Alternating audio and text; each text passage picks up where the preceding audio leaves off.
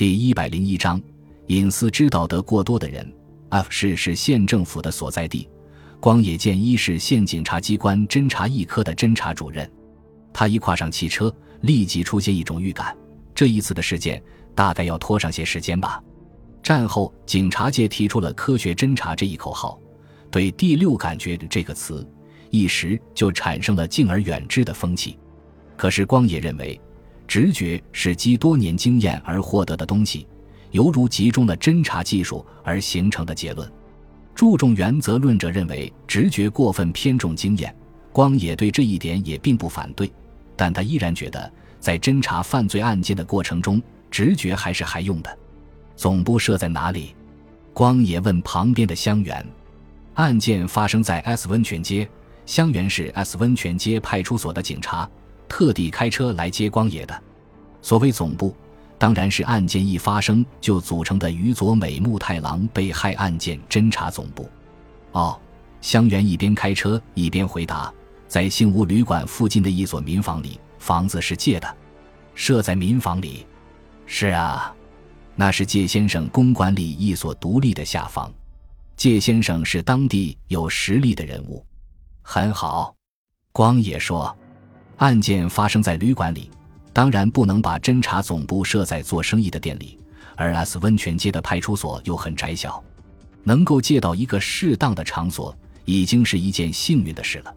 说到幸运，发生杀人事件的旅馆正好叫做幸屋，这倒有点像是讽刺。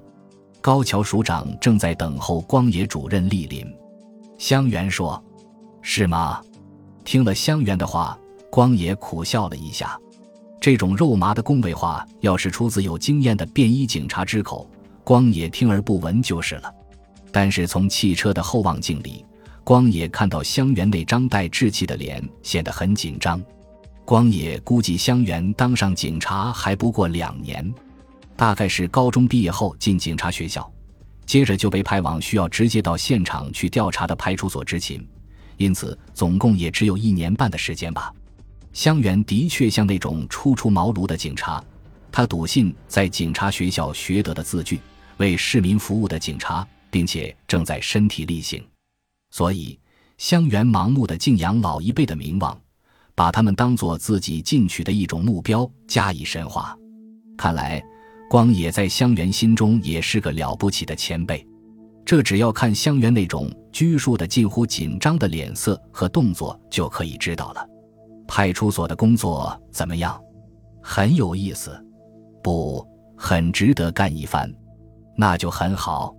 光野同香园亲切交谈，好让他放松放松紧张的姿态。与此同时，今天早上侦查一科科长木村对他说的话也在脑海里浮现出来了。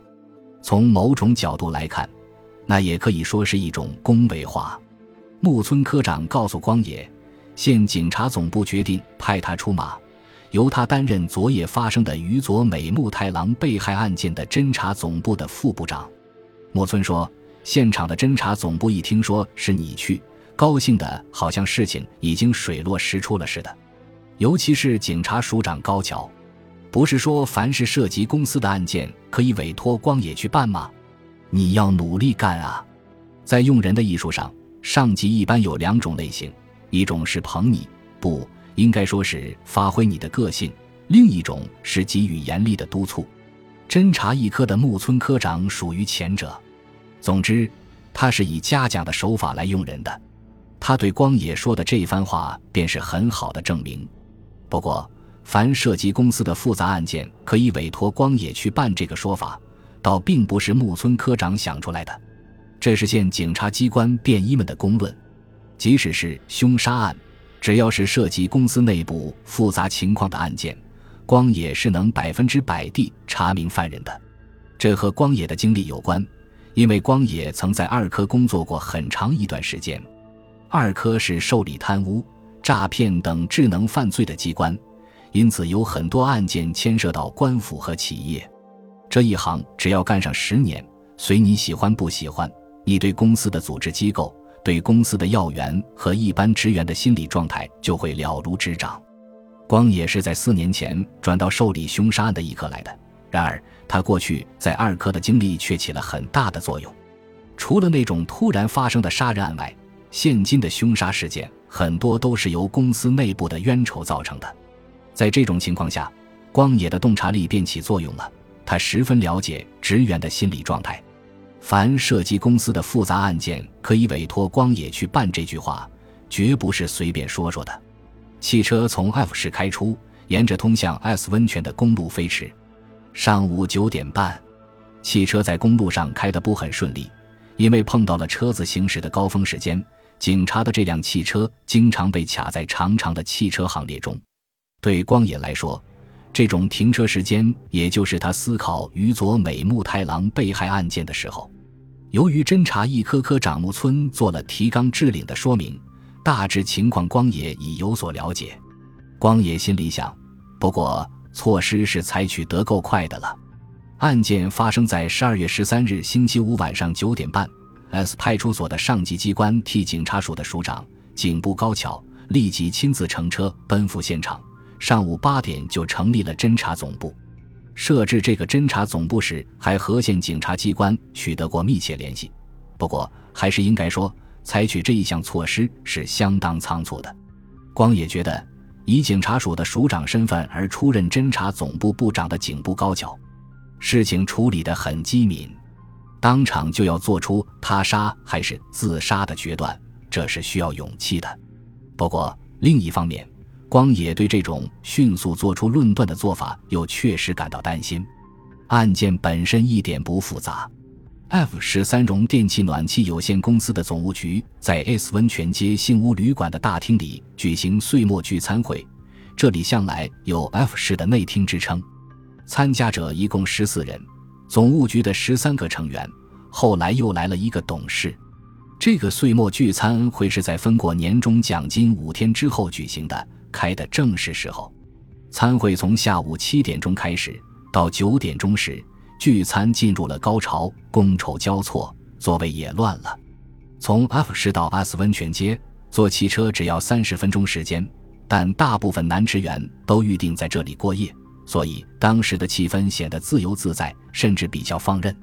这 S 温泉街是以旅馆女服务员和酒吧间女招待肯随便伴宿而出名的。晚上九点半，人事科长与佐美木太郎突然感到一阵剧痛，不到五分钟就死去了。这是引起了非同小可的骚乱。S 派出所和上级机关替警察署取得联系后，立即开始听取出席宴会的人的情况说明。从这手侦查的速度来看也好，从侦查的周密程度来看也好，都可以说是无懈可击。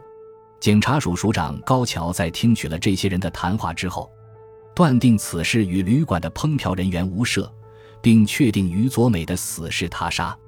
在和县警察总部联系后，设置了于佐美木太郎被害案件侦查总部。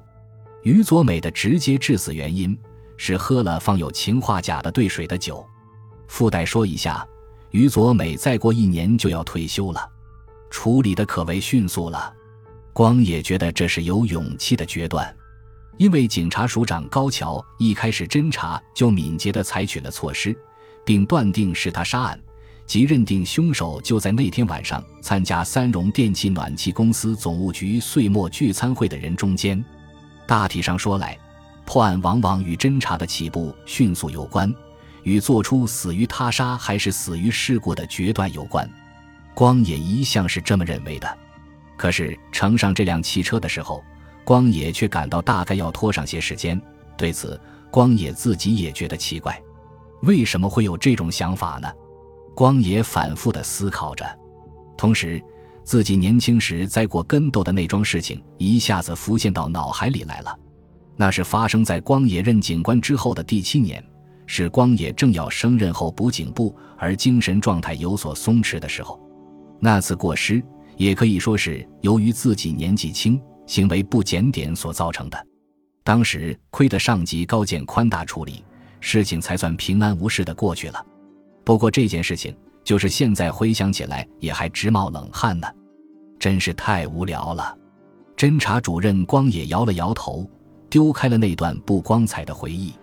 这时，汽车进入 S 温泉街，没一会儿就看到了一所民房的大门上挂着个招牌，上面写着“侦查总部”几个字。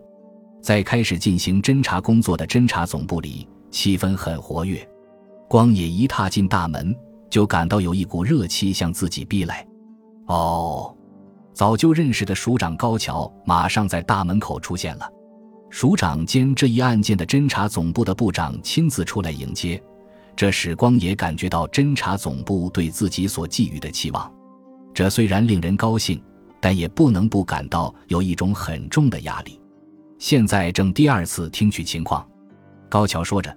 领光野进入大门旁一间四叠半大小的房间，并一口气给光野大致上介绍了昨夜以来向参加宴会的人直接询问得来的情况。感谢您的收听，喜欢别忘了订阅加关注，主页有更多精彩内容。